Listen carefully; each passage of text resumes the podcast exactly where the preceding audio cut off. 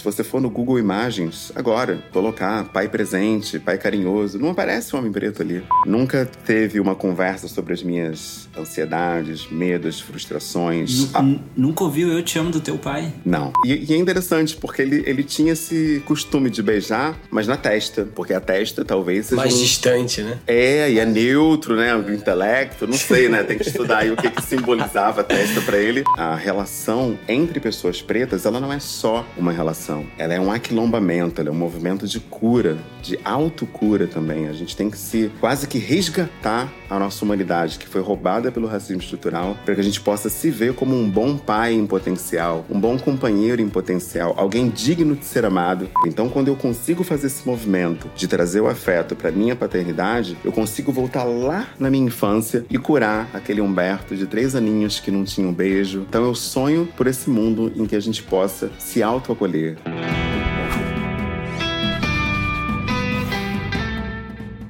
Tá acontecendo. Começa agora mais um Vira Homem um espaço para debater assuntos urgentes, polêmicos e necessários. Bom, nosso convidado de hoje é um convidado muito especial. É o nosso segundo convidado e o nosso primeiro convidado homem. Olha que coisa. Obrigado, irmão, pela sua presença. Eu falo com Humberto Baltar, educador, palestrante e idealizador do coletivo Pais Pretos Presentes. Eu que agradeço pela presença. Eu acho que é uma honra, né, poder fazer parte de uma discussão tão importante. Né? Eu acho que vocês promovem uma pauta que não é abordada normalmente na sociedade, que é o machismo, a masculinidade, a própria paternidade também, que são pautas que não surgem nos diálogos, nas discussões.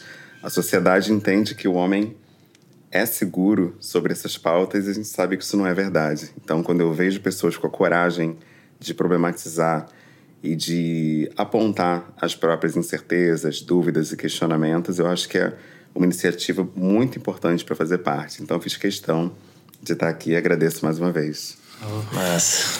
Humberto, a gente se conectou aí pela Jornada Solar, né? Fizemos uma live dois anos atrás e tivemos a honra de tutar o teu depoimento também, né? Teu relato como homem para a Jornada Solar do, do ano passado.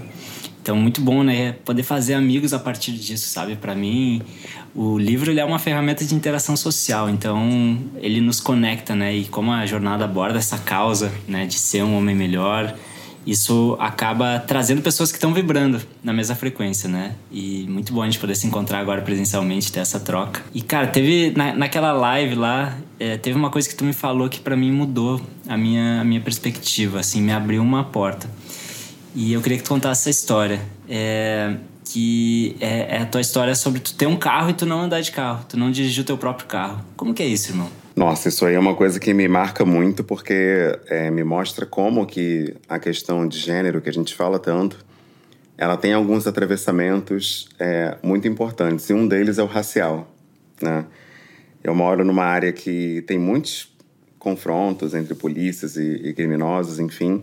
E a minha esposa, ela tem um carro, né? Um sandeiro preto com insufilme, né? E eu tenho um receio assim tremendo de dirigir aquele carro porque a gente sabe que no Rio de Janeiro, infelizmente, o racismo ele é muito forte e são várias as abordagens é, policiais em que homens pretos são, entre aspas, né, confundidos com criminosos, assaltantes, e muitas vezes são baleados antes mesmo de se perguntar qualquer coisa pedir documentos. Há pouco tempo houve um caso no Rio de Janeiro, um caso que se tornou notório, em que uma família inteira foi fuzilada pelo exército numa blitz. Então, a gente sabe que isso não é exagero, não é mimimi, não é vitimismo. Pessoas estão perdendo a vida por esse racismo estrutural e que eu me lembre só uma vez que eu dirigi o carro dela e mesmo assim foi por uma necessidade. Foi quando começou a pandemia. Eu não sei se foi assim em todo o Brasil, mas aqui no Rio de Janeiro, é, o Uber não funcionava é, entre municípios. E aí ela acordou atrasada, né, ela é engenheira e tem um ônibus que leva ela para o trabalho. E nesse dia ela perdeu esse ônibus e eu tive que levá-la né, no nosso carro. E eu fui assim, tranquilo, porque estava com ela, mas na volta em que eu estava sozinho, eu confesso que eu vim com muito medo de uma abordagem, de alguma coisa acontecer. Então esse é um outro ponto também. O homem preto no Brasil, ele precisa estar acompanhado para ter um status ou de pai, ou de companheiro, ou de amigo de alguém. Agora, quando a gente está sozinho, é totalmente diferente a forma como a gente é abordado. Agora mesmo no caminho para cá, eu parei aqui no shopping aqui perto para tomar alguma coisa e tal. E você já percebe os olhares dos seguranças, aquela pessoa que te acompanha, praticamente um, um acompanhante mesmo, né? Como uma so a sombra, né? E isso não tem como não te afetar de alguma forma, né? Eu sei que a gente vive numa sociedade em que se diz que o homem ele não chora, ele não é vulnerável, ele não não tem sentimentos, mas eu não tenho problema em admitir publicamente que isso me afeta demais, né? Uma simples ida a um shopping gerar preocupação, gerar ansiedade e até mesmo medo, né? Porque pode acontecer de tudo, desde uma abordagem até uma prisão, porque imagina, num dia que você não está bem, você pode reagir violentamente a uma desumanização como essas, né? Que é tão comum vinda de autoridades, sejam elas policiais ou segurança, ou até mesmo clientes que possam achar que podem ser assaltados ou algo do tipo. E nem sempre a gente está com o mesmo espírito, né, para ser compreensivo, né, com esse tipo de situação. Então, até andar nas ruas à noite é um desafio para o homem preto no Brasil. E isso é algo que nos acompanha diariamente. E tu tá na estica, né? Na régua, pô, cabelinho cortado de cordão, roupa ali não tem um pelinho de gato e cachorro, cara tá. Sim. Perfeito, né, irmão? Nossa. E mesmo assim. Pô, cara, eu tenho histórias que, que essa ideia da roupa, né, de como você está caracterizado, do teu salário ou os teus acessos, infelizmente, no caso da pessoa preta, não dizem nada. E recentemente aqui no Rio de Janeiro mesmo, não sei se vocês viram, teve um evento onde várias pessoas pretas estavam ali frequentando e era um evento, se não me engano, de um ticket um pouco mais alto, o ingresso caro, enfim. E as pessoas que estavam ali tinham um poder aquisitivo maior. Consequentemente, elas tinham os melhores aparelhos celulares, smartphones, enfim. Se não me engano, sete ou oito pessoas foram abordadas pela polícia que supôs que eram aparelhos roubados, né? Quer dizer, o homem preto ele não pode portar um celular de último tipo porque se pressupõe que ele assaltou alguém, que aquilo é furtado, enfim. Então, nem mesmo é, esses símbolos de status, digamos assim, eles atenuam o racismo que a gente sofre. Até o contrário, na verdade. As pessoas se perguntam: por que esse preto tem um telefone como esse? Por que esse preto está num restaurante como esse? Está andando num bairro como esse? E isso a gente percebe nos olhares. É algo que não tem como passar desapercebido e já é uma violência. Né? O tema que a gente usa hoje é microviolência. E o micro, embora é, dê uma ideia de que é menor, eu entendo que é pior.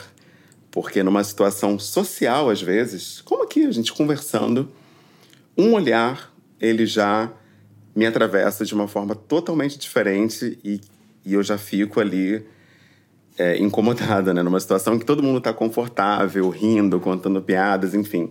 Então, realmente, o letramento racial ele aparece aí como uma pauta fundamental para pessoas brancas, para que elas tenham sensibilidade para esse tipo de situação, porque às vezes tem algo que você não está nem imaginando ali no cenário, né? E aquela e a pessoa preta que está do seu lado está com medo até, né? E para você não tem nada ali acontecendo. Então, eu tenho procurado dedicar muito do meu tempo a esse letramento racial, a levar as pessoas esse conhecimento né, sobre as situações raciais que existem nos diversos contextos. Eu posso dar um, um, um exemplo de agora. 15 minutos atrás, eu cheguei aqui para a gravação e toquei o interfone, e aí, é, na espera, parado ali, já teve gente, porque tem um sinal aqui perto da entrada né, do estúdio. E aí eu já tinha uma, uma menina ali meio que preocupada né, comigo. E aí olhou para os lados e tal. Daqui a pouco já tinha um cara próximo, provavelmente com aquela aquele arquétipo né, do cavaleiro, né, já veio salvar a donzela Nossa. de um potencial assalto.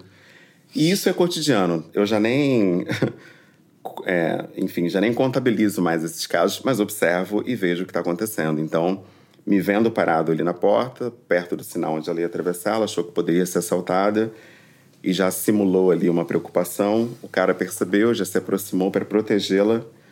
E aí eu pensei, nossa, melhor sair daqui. Aí eu fui pro barzinho aqui do lado e esperei nas cadeiras até que eu pudesse subir para fazer a gravação. Então, esse é o nosso dia a dia, nosso cotidiano.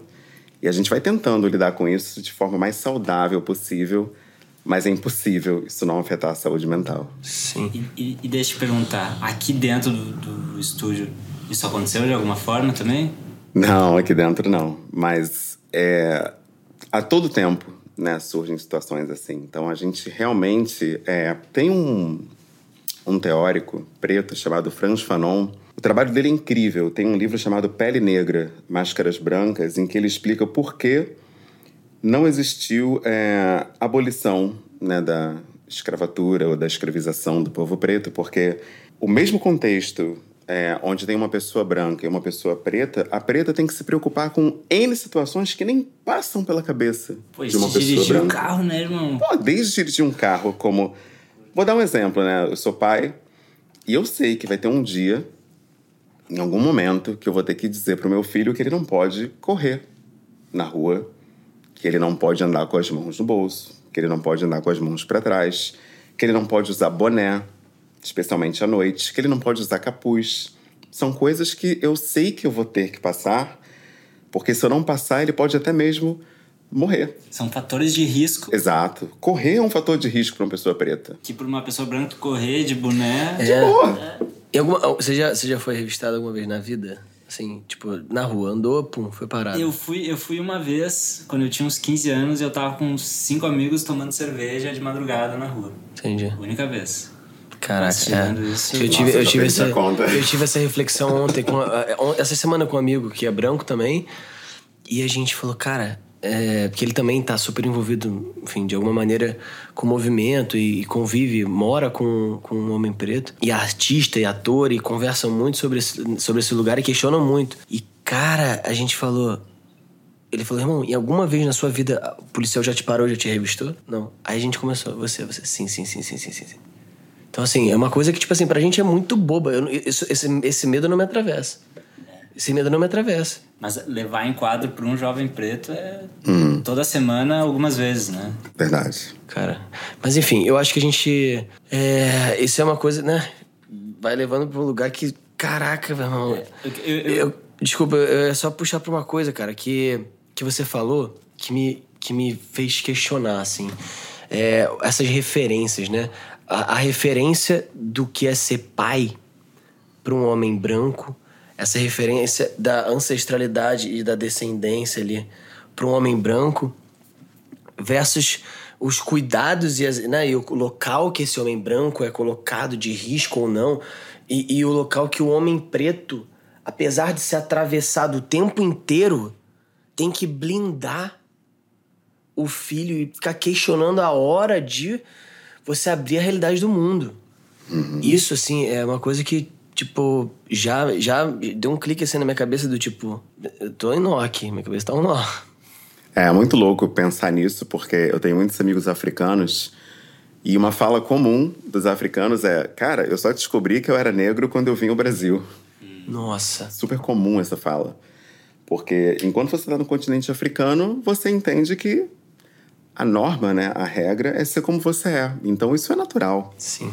Agora aqui, chegou aqui no Brasil, você entrou num restaurante, já tem aqueles olhares, né? Você tá andando na rua, quem tá na tua frente já segura a bolsa, esconde o celular, entra numa loja, levanta o vidro do carro. E aí você, opa, quer dizer, a leitura que fazem de mim é diferente. E aí eles têm essa percepção de serem algo outro, né, que não simplesmente um homem, quando estão num país como o Brasil. Em África, em qualquer país, eles não têm essa realização, né, essa percepção.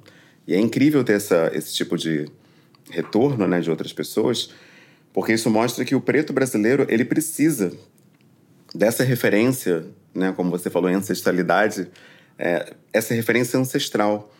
Porque é ela que vai resgatar o homem preto dessa imagem que é dada para ele de que ele está conectado à criminalidade, está conectado à subrepresentatividade ou, enfim, é sempre associado ao abuso de drogas, né? Ele é sempre associado a coisas negativas. O mesmo acontecendo com o próprio continente africano, né? A gente aprende, né, nos púlpitos aí das igrejas que a África é um lugar de peste, doenças, morte, espírito maligno, fome, de, fome demônios, AIDS e por aí vai. Então, o brasileiro médio, né, mediano, ele não quer se identificar com a África porque só tem coisa ruim associada a esse continente. Então, para ele, essa ideia da conexão com a ancestralidade, ela é tóxica, porque ele não quer ser vinculado a nada que remeta à África. Porém, é o único canal que eu vejo hoje, né, enquanto professor e educador, enfim, que vá resgatar o homem preto e resgatar a autoestima dele. Porque todas as outras narrativas a respeito desse homem são negativas, a começar pela representatividade que a gente tem na TV, através de novelas, filmes, seriados. O homem preto sempre é esse cara que está no crime, está nas drogas. Se ele é um pai, é um pai ausente, é um pai abusivo, é um pai agressivo. Você não tem representação positiva nenhuma na mídia. E isso não tem como não afetar a tua autoimagem, a tua autopercepção e até mesmo a tua expressão na sociedade. Se você for no Google Imagens agora e colocar pai presente, pai carinhoso, não aparece um homem preto ali. É incrível, é surreal. Até mesmo homem, se você botar homem, não bota nem nenhum adjetivo nem pai presente, algo do tipo homem, você vai ver primeiro pessoas brancas. Por quê? Porque a pessoa branca ela é a norma, né? ela é a regra, ela é o padrão, é o exemplo.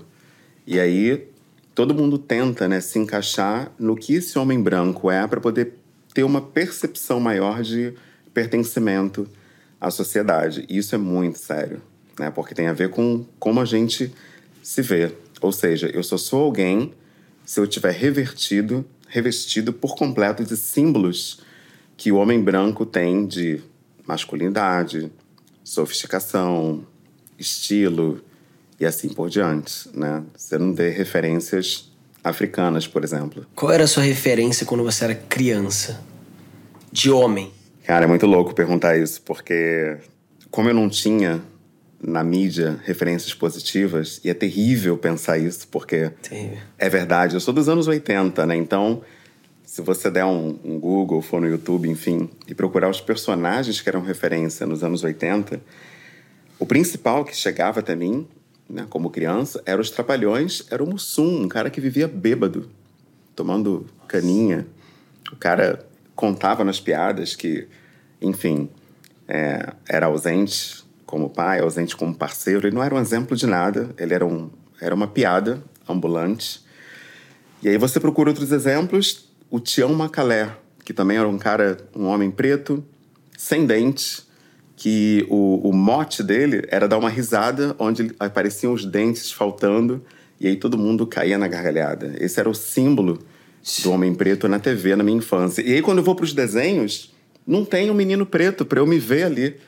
E aí é muito louco que eu me lembro que eu tinha como referência o Pantro do Thundercats, que era eram felinos ali, e aí o mais escuro deles, o tom, era o do Pantro, que ele era cinza. Aí eu, pô, eu sou o Pantro. Aí, hoje em dia, né, 20 anos depois, 30 anos depois, pensando nisso, eu, caraca, eu me apeguei ao personagem com um tom mais escuro porque não tinha uma pessoa preta para eu ter como referência. E o único desenho que tinha era o, com preto era o Johnny Quest, que tinha o. Acho que era Raj, uma coisa assim o nome dele, não lembro, era um indiano. Quer dizer, não tinha. Hoje você tem Super Choque, você tem. Se eu listar aqui, vai dar mais de 10 personagens, mas nos anos 80, o menino preto ele não se via é, na mídia. E eu não tinha essa referência é, nem em filme, nem em desenho, nem em seriado. E quando tinha, era uma referência assim de uniforme dos caras, né? No Power Rangers tinha um Ranger preto. O cara era japonês, mas eu me identificava com ele porque o uniforme dele era preto, então vou me apegar ao que tem, Sim. né? E, e, por aí vai. É muito louco pensar isso, né? Cara, e, e essa questão do, do, racismo, eu queria te perguntar assim, como que é isso entre homens pretos? Porque tem uma, uma história que uma vez eu, eu dava aula na, numa escola pública, lá em Porto Alegre, e aí tinha pessoas de todas as cores na turma, né? Diferente das escolas privadas lá de Porto Alegre, onde eu estudei. Na escola pública tinha. E aí eu fui fazer uma atividade com a turma E a gente pediu para eles se separarem em grupos. Aí formou a turma do fundão, a turma dos bagunceiros, e daí formou uma turma que era os meninos pretos. E entre eles, a gente pediu para a gente distribuiu alguns bonequinhos de Lego para os grupos e cada grupo tinha que escolher um bonequinho que representasse aquele grupo. E os meninos pretos escolheram o único bonequinho que era um macaco e deram para esse bonequinho o nome de Jonas, que era o nome do menino que entre eles era o mais preto.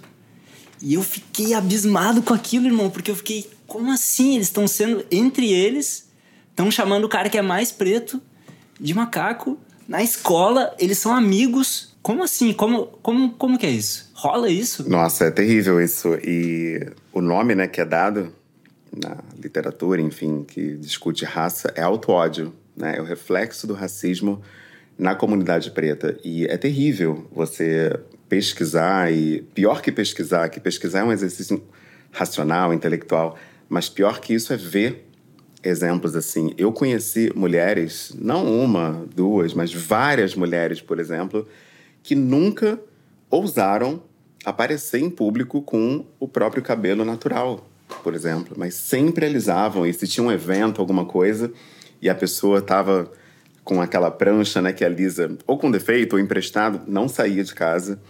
E eu conheci uma outra pessoa que só usava lente verde, né, botava lente de contato verde, cabelo alisado, sabe? E as histórias de mulheres que na adolescência e infância usavam pregador no nariz para tentar afinar o nariz, uma espécie de rinoplastia caseira, é uma loucura, assim, a, a, a, frequência com que a gente ouve histórias assim. E entre os homens é terrível também, porque acontece uma coisa que Fanon fala muito, né, no Pele Negra Máscaras Brancas, que quando o racismo te desumaniza e só te permite existir na sociedade dentro de um lugar, a tua, às vezes, a tua vontade de pertencer à sociedade, de pertencer ao conjunto é tão grande que você tenta se amoldar àquele modelo que te deram. Então, qual é o modelo que dão para o homem preto? O homem preto é o cara violento, agressivo, o cara que é bom de cama, que é um tripé, né, que todo mundo fala, que na África os caras têm um membro daquele tamanho. Então o cara vai tentar performar uma série de coisas que o racismo fala sobre ele. Então, se ele está cansado, por exemplo, não importa, ele vai ter que transar quatro, cinco vezes na noite porque a sociedade disse que o homem preto é o brabo na cama. Se alguém olha para ele atravessado, ele tem que responder ou na porrada ou na agressividade porque disseram que o homem preto é isso, é o cara que quebra na porrada e resolve, sabe? Você tenta se encaixar naquele estereótipo que te deram, porque você entende que a única forma de existir, ser reconhecido como alguém, é se encaixando nesse padrão. E nas mulheres é a mesma coisa. A mulher preta é aquela que é arrasa na cama. Então é super comum você ver entre pessoas pretas mesmo. O primeiro encontro é aquela situação meio que forçosa de ter que terminar necessariamente em sexo, porque é isso que foi passado a respeito daquela pessoa. Então ela tem que performar aquilo para poder ser lida como alguém e quem sabe para poder ter até mesmo chance de ter um relacionamento. E isso é doloroso. Eu já vivi isso várias vezes, assim, primeiros encontros e vendo, aquela ansiedade mesmo, né, nos olhos da mulher de que, cara, essa é minha chance de namorar, de, de finalmente ter um relacionamento, deixa eu fazer tudo certinho para eu poder finalmente desencalhar, porque eu só sou enxergada como coisa, né? Eu sou basicamente lida na sociedade, especialmente por homens brancos, para transar. Né? Tem até uma, uma. Eu acho que foi Sueli Carneiro que cunhou a frase que a, a preta é para transar, a branca é para casar. Né? Isso ficou meio que até no imaginário popular das mulheres pretas. E, e não é só da mulher. A, próximo daqui, né, no, na Pedra do Sal, centro do Rio, símbolo do, da cultura carioca, é comum você ver, por exemplo, é, turistas né, europeias e alemães, enfim, com aqueles caras pretos né, que estão lá no samba e nos amassos, nos becos, no escuro, na parede. Mas essas mesmas mulheres, no dia seguinte, você vai nos restaurantes, nos clubes, você não vê ela com esses caras na mesa fazendo uma simples refeição. Ou seja, é para ser para ficar escondido, fora dos olhos do público. Um hotelzinho no máximo, mas agora, à luz do dia, de mãos dadas, num restaurante, num shopping, nem pensar. E a mesma coisa acontece com a mulher preta. Então, é muito doloroso ver é, como a relação entre pessoas pretas, ela não é só uma relação. Ela é um aquilombamento, ela é um movimento de cura, de autocura também. A gente tem que se quase que resgatar a nossa humanidade, que foi roubada pelo racismo estrutural, para que a gente possa se ver como um bom pai em potencial, um bom companheiro em potencial, alguém digno de ser amado, porque muitas vezes a gente nem acredita nisso, né, que é possível, né, que a gente pode dar certo, casar. Eu mesmo, depois dos 30 anos que eu fui acreditar de fato que eu poderia ser um pai preto realizado, presente, amoroso, enfim, porque me venderam essa imagem de que eu não era nem mesmo uma pessoa, né? Porque desde pequeno eu sou perseguido em lojas, sou revistado, sou tratado como coisa, e como não passar a acreditar que eu sou uma coisa?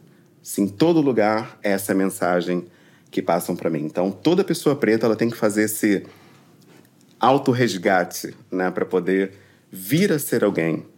É, o Silvio de Almeida ele diz brilhantemente isso, que no, no Brasil toda pessoa preta ela nasce três vezes. Né? Ela nasce primeiro quando sai do ventre da mãe, depois ela nasce quando ela descobre que ela é preta e não é igual a todo mundo, porque o racismo chega mais cedo ou mais tarde, seja na creche, chega na, seja na escola, seja na faculdade ou no condomínio, né? Quando, como aconteceu com esse homem recentemente que estava entrando em casa, um vizinho achou que era um ladrão assaltando, que era um condomínio fechado, e baleou o cara que estava chegando em casa só porque ele era preto num condomínio nobre. Não me lembro onde foi isso. Então você percebe que você não é igual.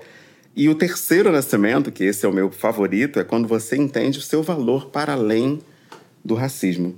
Você entende que, ao contrário do que ensinaram na escola, a tua história não começa na escravização, não começa em 1500, não começa quando os portugueses trazem os pretos para cá mas existe Kush, Kemet, o Egito Antigo, existe uma yoga africana que ninguém fala sobre, existe todo um, um conhecimento. A primeira universidade criada foi no continente africano, a medicina é africana, a arquitetura africana, engenharia africana, e nada disso é falado nas escolas. Aí sim eu vejo que a gente está de fato nascendo, né? E esse terceiro nascimento é o que eu busco promover através das redes sociais, através dos trabalhos que eu faço, participações, enfim, para tentar devolver né, às pessoas pretas esse orgulho de ser quem elas são e esse pertencimento ao eixo civilizatório ancestral africano.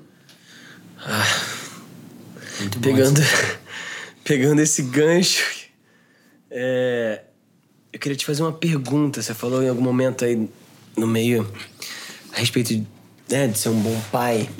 O que que para você é ser um bom pai hoje? Hoje, é, ser um bom pai passa pelo letramento emocional, né? Porque eu não tive esse letramento emocional. O meu pai ele foi um pai provedor, né? Porque ele foi educado nesse modelo também. Então, o meu avô, ele entendia que amar, ela dá a dispensa cheia, né? Ter comida na dispensa, os filhos estarem vestindo, ter um teto e realmente isso é amor. Né? Tem um livro maravilhoso chamado As Cinco Linguagens do Amor, e ele fala que uma delas é o presentear. E, e é verdade, assim, graças à educação que meu pai me deu, valorizando a educação, valorizando o aprendizado, eu passei em todas as universidades públicas aqui do Rio de Janeiro, UERJ, UF, UFRJ, sem cursinho nem nada, e passei bem, assim, para direito, psicologia, letras, e pude escolher qual carreira eu queria seguir. Isso se deu, se deu principalmente a esse modelo de criação que ele me deu, né? Esse modelo provedor. Eu tinha videogame, tinha bicicleta, tinha estava na melhor escola pública do Rio de Janeiro, enfim, mas não tinha aquele abraço, aquele afago. nunca ouvi um, um eu te amo. Nunca teve uma conversa sobre as minhas ansiedades, medos, frustrações. Nunca ouviu eu te amo do teu pai? Não.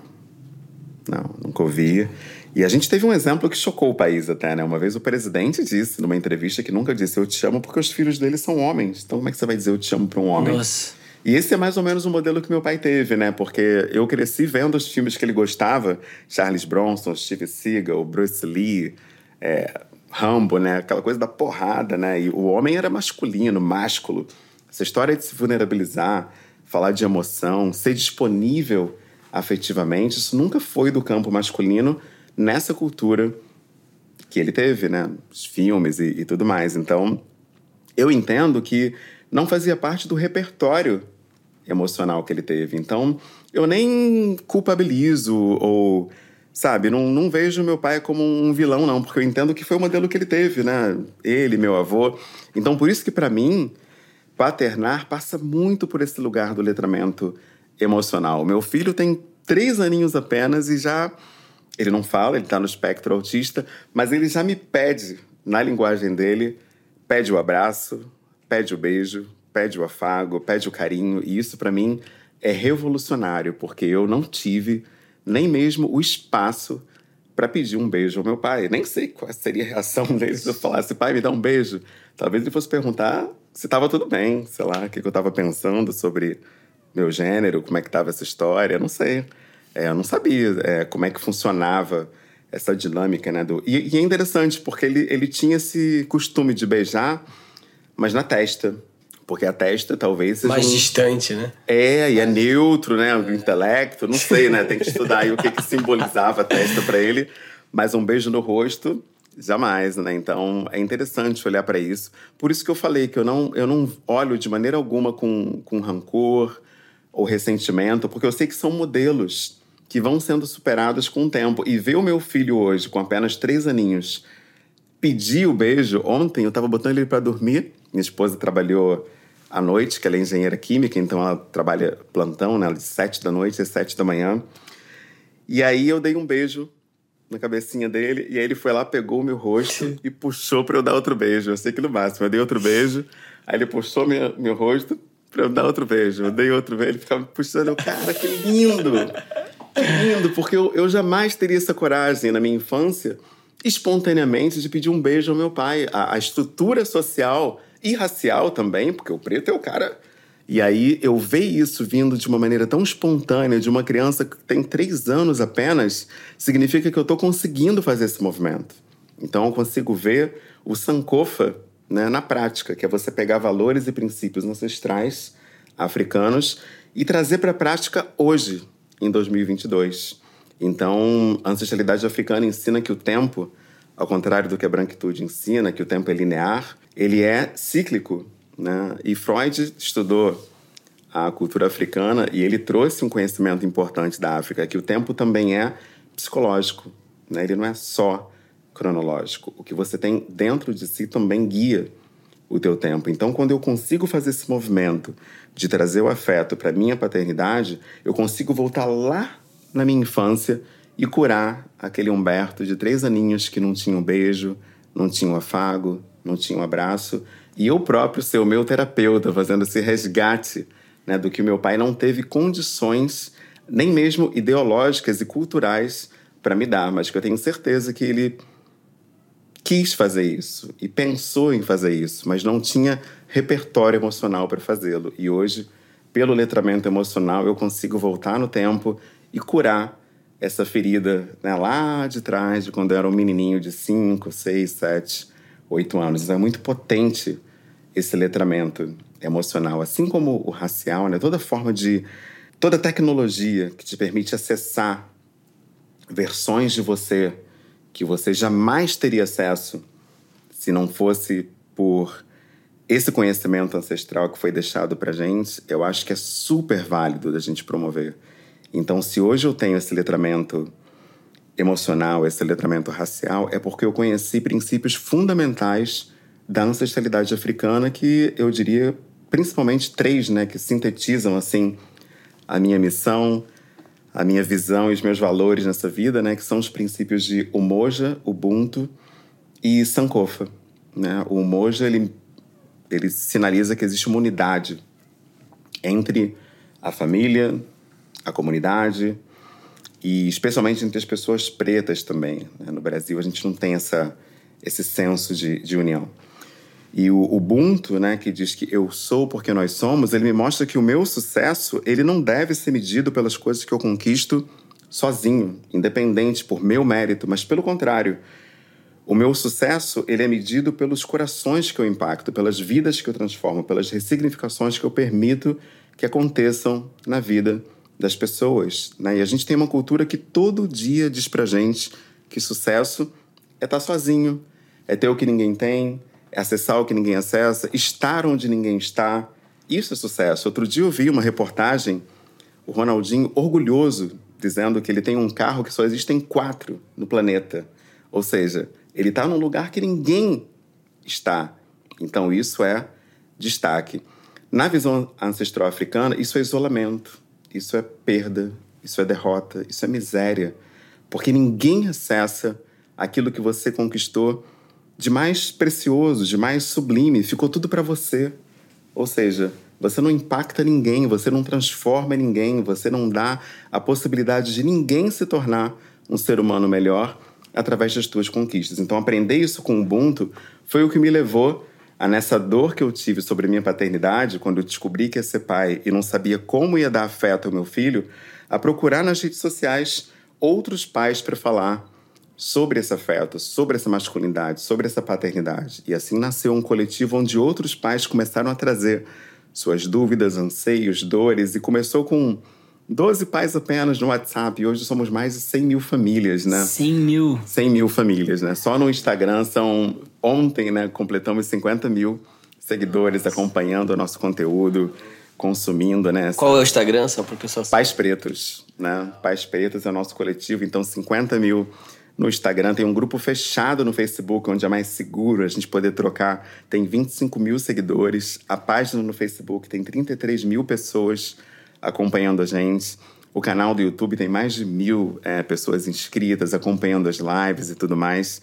E o nosso podcast, o podcast Pais Pretos, tem mais de 80 episódios, né? Falando sobre essas questões do homem preto. E a gente pode impactar a vida, inclusive, de pessoas que não tiveram esse letramento formal acadêmico. Né? A gente sabe que a população preta, de acordo com o IBGE, é formada por mais de 66% de analfabetos, pessoas que simplesmente não sabem ler.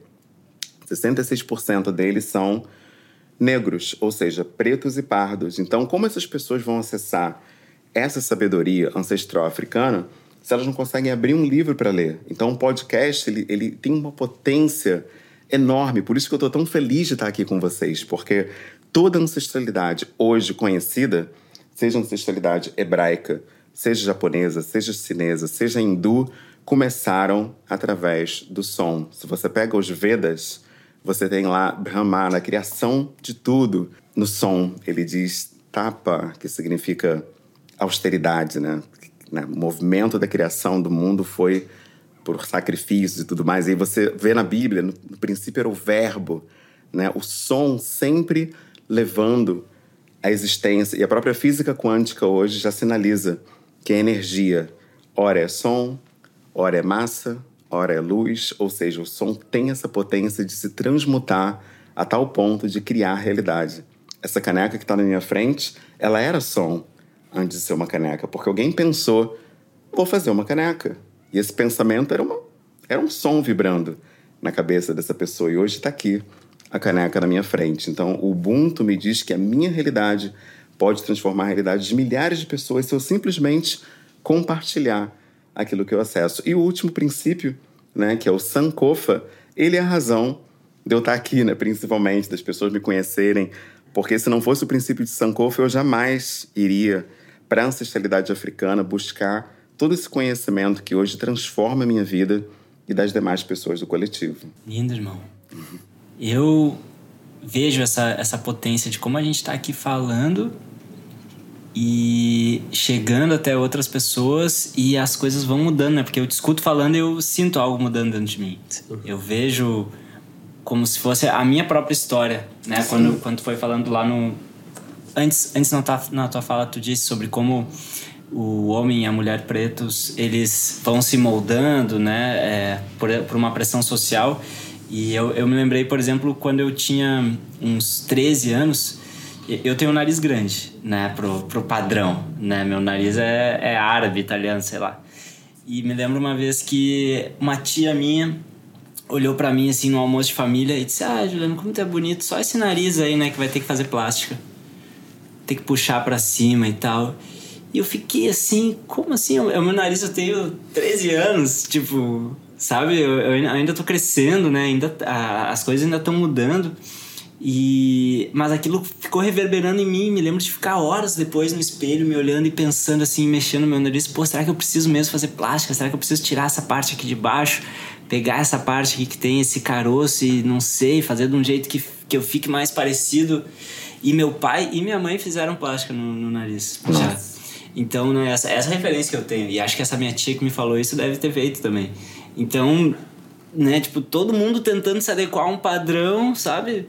Cara, e é terrível, assim, você falou isso, eu me lembrei, é, a gente tá falando sobre o som e a potência do som, eu me lembrei que eu tinha uns oito anos de idade, eu vi na novela é, alguém segurando a xícara com o dedinho mindinho esticado, eu achei chique, cara, eu fui tomar assim, aí uma tia minha, tia Lica, lembra até o nome dela, ela me viu falou, segura essa xícara igual homem, descruza essa perna, eu tava com a perna cruzada e, e segurei a xícara assim, aí eu, caramba, aí eu, pô, quer dizer aquilo me atravessou de uma forma que eu, eu entendi que até o modo como eu seguro uma xícara tem gênero. E eu não podia cruzar a perna. E aí eu passei a entender que tinha regras para eu ser homem. E para piorar a questão, minha voz era super desafinada quando eu tinha até meus 12 anos. Minha voz era fina mesmo. E eu ficava assim, cara, que isso? O que está acontecendo comigo? E meu pai sempre teve uma voz grossona, igual um leão. A voz dele era chegou um ponto, uh, o surto, que eu cheguei a me perguntar se eu era homem. Assim, cheguei num, num nível. Porque eu, eu fui num, num, aniversário de um amigo, né? E aí estavam os caras conversando. E teve um momento que um, um, dos caras falou isso. Pô, às vezes eu, eu me pergunto se eu sou gay, será que eu sou gay e tal. Eu achei aquilo tão louco assim. Eu, caraca, eu nunca vi um homem espontaneamente num papo falar isso. E aí quando esse cara falou isso, eu, pô, mas eu penso nisso às vezes por causa da minha voz. Porque a minha voz, ela não às vezes eu tava falando grosso e de repente ela desafinava, ficava fina no meio da fala, era muito doido, assim. Eu ficava, cara, será que eu sou gay e ainda tá formando, assim? Eu, eu ainda não defini o meu gênero, ainda, ainda vou descobrir o que, que eu... eu. ficava assim, porque a sociedade vem com uma série de caixinhas, né? Sim. O homem tem que ter voz grossa, a perna é aberta, ele segura a caneca com a mão toda fechada, o mendinho não pode sair. Uma vez eu fui numa cafeteria aqui famosa do Rio que eu adoro, postei uma foto eu tomei uma bebida de morango no dia.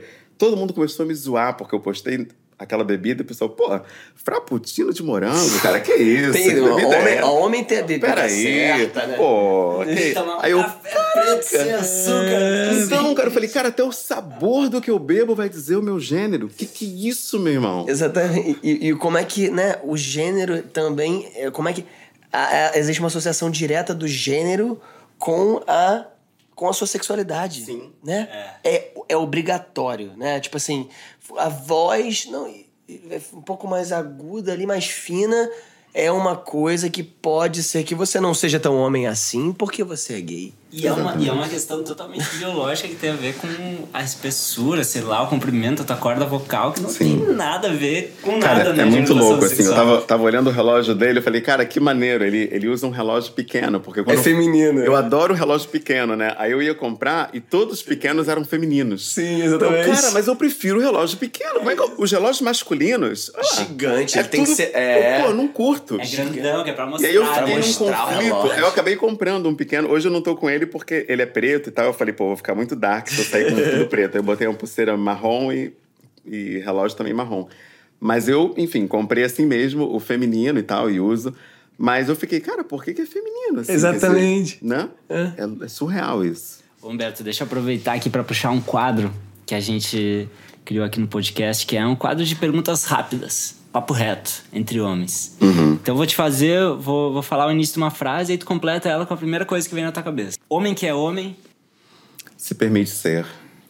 Seu pai foi. Referência. Homem de verdade. Se assume como é. Eu queria que todos os homens. Se abrissem. Todo homem merece. Escuta ativa. E toda mulher merece. Empatia. Uma mensagem para as futuras gerações. Eu acredito que as futuras gerações elas precisam buscar, acima de tudo, é, buscar não, reivindicar, na verdade, né, o seu direito de ser o que elas são. Porque esse é o verdadeiro empoderamento, né? De tudo que eu tenho estudado, lido e ouvido, não existe empoderamento se não houver três coisas principais, né? Que é a sua autonomia, né? Você tem que ser livre para poder fazer o que você quer, da forma como você quer.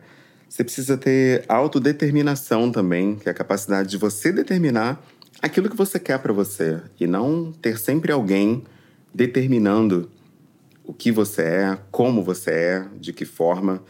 E também precisa ver autodenominação.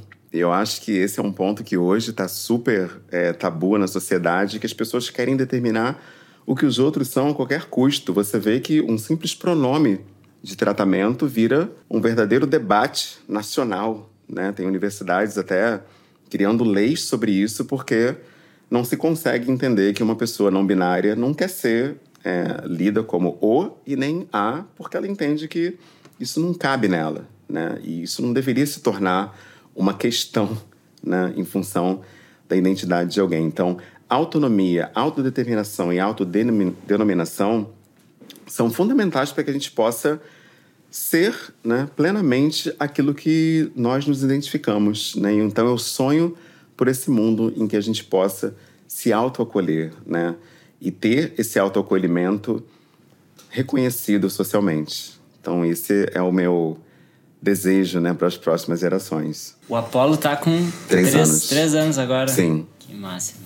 E como, e como é que está sendo, assim, a tua jornada como, como pai? Teus aprendizados Cara, tá o pegando? Apolo, o Apolo é o meu guru.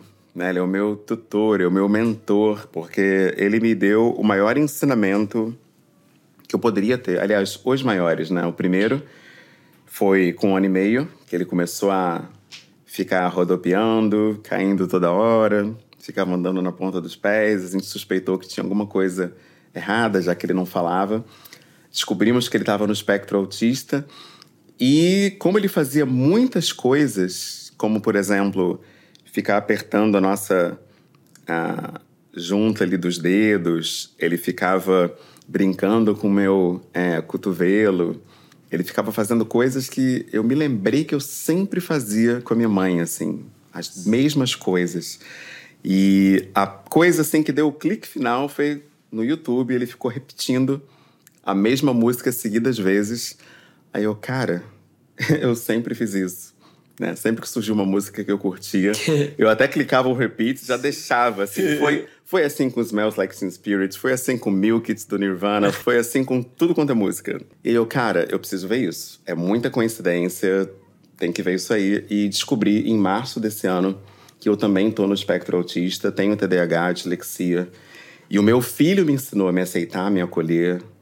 E ele é o meu maior professor de empoderamento, né? Porque ele me ensina que eu devo, como a ancestralidade ensina, é, respeitar a individualidade e a autonomia e a identidade de todas as pessoas. Porque eu, como um professor de línguas, palestrante, tradutor, intérprete, ter um filho que não fala é uma coisa assim que dá um nó na cabeça, mas ao mesmo tempo me mostra que ele existe por ele. A existência dele não é sobre mim.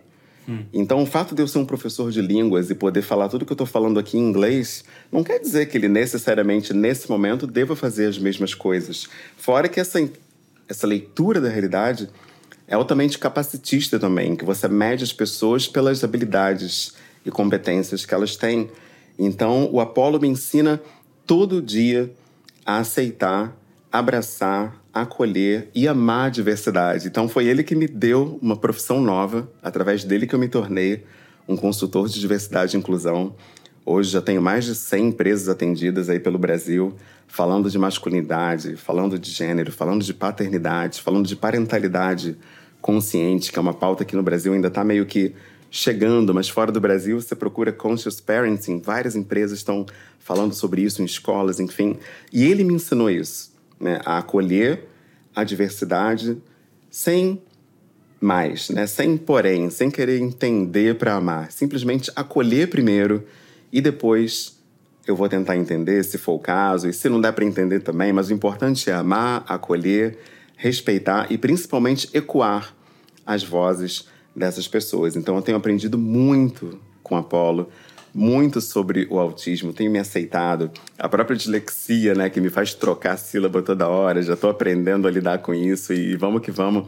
Enfim, isso me permite amar cada vez mais o meu filho e acolhê-lo ainda mais e dar o verdadeiro é, empoderamento, né, que é aceitar a pessoa como ela é e potencializar isso da melhor forma possível. Humberto, deixa eu fazer uma pergunta bem do dia a dia, assim, de rotina. Sim. É, tu tá falando antes, né, sobre ah, que o homem não pode pedir um frappuccino de morango, né, uhum. não pode não sei o quê. Eu me lembrei de quando, quando eu era adolescente que eu, eu aprendi a cortar a minha própria unha muito cedo, porque a minha mãe cortava para mim e ela ela tirava minha cutícula com alicate e doía muito, sangrava e tal. Então eu com, sei lá, 9 anos eu já cortava minha unha. E aí eu aprendi a lixar minha unha também, né? E pra mim, cara, cortar a unha sem lixar a unha não é cortar a unha. Eu preciso lixar a unha, deixar ela redondinha, né? Pá, sem cantinho ali pra não ficar me bicando depois. e eu queria te perguntar, o que que tu faz assim no, no teu dia a dia para praticar esse autocuidado, esse amor próprio? Tu faz alguma coisa de limpeza de pele, Sim. tu faz alguma coisa de massagem. Compartilha aí, pra, até pra gente quebrar essa imagem assim, né? De que ah, o homem é o cara durão, não sei o que, pô Chega o Humberto aqui, cara grandão, pá, já te olha assim de um jeito que, sim, sim. né? Pô, mas, é muito... mas, mas daí a gente olha e não, cara, é, é uma pessoa assim, né, que, pô, mano, tô com uma vontade de te abraçar, cara. cara. é muito louco. Isso mesmo que você falou agora, né, o abraço é um exemplo. O abraço é um exemplo de autocuidado que eu não tinha. Aliás, eu nem tinha essa referência de que o abraço era um autocuidado. Até estudando né, a africanidade, eu descobri que o abraço africano é totalmente diferente do abraço no Ocidente. Ele dura um minuto no mínimo, né? O normal é dois, porque você tem que sentir o coração do outro, a pulsão do outro, e as energias precisam conversar para que de fato aconteça um abraço. E a ciência já provou hoje que esse abraço africano libera até mesmo endorfina no nosso organismo. Olha só, você se sente melhor, mais leve, se sente feliz até quando você abraça dessa forma. Então, essa é uma coisa que hoje eu faço sem aquele medo de, pô, mas o cara é homem, eu vou abraçar mais tempo. Como é que vai ser isso? Como é que vai ser essa leitura? Outra coisa é o beijo também. Né? Eu tenho um tio, né, o tio Pascoal, ele me vê, ele tá com um beijo aqui no meu pescoço. Eu acho aquilo incrível, porque eu, quando eu era pequeno, eu ficava super sem saber, caramba, como é que é esse beijo? O que, que é isso? E hoje, os homens que não têm esse bloqueio, eu beijo no rosto numa boa, assim. E, e, é uma coisa que eu percebo que ainda é um meio que um tabu na sociedade. Você dá um beijo, o cara fica meio truncado ali, meio, poxa, o que, que é isso? O cara tá flertando comigo? O que, que tá acontecendo aqui? Uhum. Eu vou na podóloga, né? Confesso que eu sinto muitas cócegas, mas assim, eu vejo que é um cuidado, né? Pô, o pelezinho é bacana, assim. E, e, mostra que você tem um zelo por si mesmo. A automassagem é uma coisa que eu já faço há um bom tempo. Aprendi quando eu estudei é, Ayurveda, né? Eu fui Vaishnava durante um tempo, né? O pessoal conhece como Hare Krishna. E aí eu conheci várias formas de autocuidado através dessa mitologia né, védica, essa cosmologia, aliás, porque é uma visão de, de tudo, né? Não, nem cabe na nossa leitura de, de religião, enfim. E eu procuro, assim, na medida do possível, além da automassagem, frequentar é, massagistas também. Só que como veio a, a coisa do Covid, né? Desde 2019 que eu confesso que ainda tô meio e é com medo de os, voltar. Os seus massagistas são homens ou são mulheres, geralmente? Então, cara, geralmente é quem tá lá. Eu não tenho. Você não tem isso? Não tenho a escolha, não. Tá. Porque eu tive logo essa, essa preocupação no início pela questão do gênero, até porque eu sou casado, né? Fiquei pensando, cara, Sim. eu sou super sensível, assim, eu sinto cócegas e, e vai ser super constrangedor a mulher massageando e eu cheio de, sabe, de, de, assim, me desmontando lá. E aí eu pensei, pô, de repente com um cara vai ser melhor, assim. E percebi que na realidade não tem diferença, né, do, do gênero do, do massagista. Minha esposa também faz, tanto a drenagem linfática como a massagem. Então isso é uma coisa que a gente está meio que desconstruiu entre a gente. Outra coisa do autocuidado que eu faço, que a nossa sociedade não lê como autocuidado, mas para mim é total, é a terapia. Tanto a terapia individual como a terapia de casal. Eu acho assim que. Isso eu acho que é um grande cara, tabu ainda, ainda pro homem. Porque você. É todo né? mundo que eu falo faço terapia de casal, as pessoas perguntam: pô, cara, tá em crise. O que, que houve? Exatamente, peraí. Mas vocês são um casal tão bonito. É. Como se, como se você estivesse Por tentando isso. sal- é, Como se fosse, ah, é só, só assim que vai resolver, porque vamos ter. Exato. Não, É por isso que somos um canal Casal Bonito. Porque a gente Exatamente. aprendeu a desmontar várias coisas ali, de poder falar sobre sentimentos, inseguranças, enfim. E a coisa do afeto. Né? Eu, eu, eu hoje leio o afeto como autocuidado. É, eu estava hoje escrevendo né, sobre as formas que eu tenho de dar e, e transmitir esse afeto. E quando eu tava, quando eu vi, eu já tinha escrito 10 coisas assim numa folha. Eu, caramba, eu nunca tinha parado para pensar que tudo isso, para mim, na minha leitura pessoal, é afeto, né? Seja palestra, seja podcast, seja um post, um stories, reels, alguma coisa que eu tô transmitindo algo, né? Isso é afeto, porque vai chegar lá numa pessoa que eu nem sei onde tá e ela vai ser tocada de alguma forma. Agora mesmo, vindo para cá, eu recebi uma mensagem, a pessoa falou: "Cara, você deu uma palestra para a prefeitura sobre empoderamento feminino e equidade do lar. Eu tava lá no fundo, você não me viu, mas pô, obrigado e tal". Uma mulher falando assim: "Eu, caramba, que louco, essa palestra foi lá em maio". Ela lembrou de mandar esse direct agora, assim, e eu já cheguei felizão aqui. porque eu, pô, impactei positivamente a vida de alguém e nem sabia, assim. Então, tudo isso para mim é afeto. Então, acho que fechar né, em si mesmo as coisas melhores que você acessa é um desperdício muito grande. Então, a gente precisa levar tudo que a gente acessa de melhor como dá. Né? Então, quando eu estou na escola dando aula, quando eu estou numa empresa palestrando, quando eu estou dando uma sessão de mentoria, ou quando eu estou até mesmo traduzindo um texto, eu procuro colocar ali afeto nesse trabalho. Né? Então, tudo que a gente faz, a gente precisa se doar de forma integral. E isso também é transformar o mundo. Né? Aprendi isso com o Zen Budismo e estou trazendo isso para a vida. Assim, tudo que eu faço, eu tento levar o que eu sou. Né? E tem uma passagem incrível que eu não vejo nenhum cristão falando sobre, mas Cristo fala disso, que se você só faz o teu básico, aquilo que é esperado, você é inútil. Ele usa essa palavra. e eu fiquei chocado quando eu li. Caraca, ele, você tem que fazer o a mais. É esse a mais que, que vai deixar a tua marca, impactar as pessoas. Então eu tento fazer isso em toda parte. É o que tira a gente da zona de conforto, né? Isso. Você tá aqui no domingo hoje, num domingo Exato. de chuvinha à tarde, você se disponibilizou, chegou Sim. no horário, É responsável. isso. e, e, e tá dando essa aula pra gente, pra todas essas pessoas que É estão. isso. Isso é o a mais, né? Exatamente. E sim, obrigado por isso. Tamo junto. O que, que tá no teu coração agora, irmão? O que, que tu tá sentindo? Cara, eu tô sentindo um bem-estar tremendo, assim, por poder colocar pra fora tantas coisas que eu tenho aprendido, né, ao longo da vida. E poder democratizar isso, pra mim, é, é revolucionário. E tu, Cris? Eu acho que o que tá no meu coração agora é uma puta gratidão, irmão.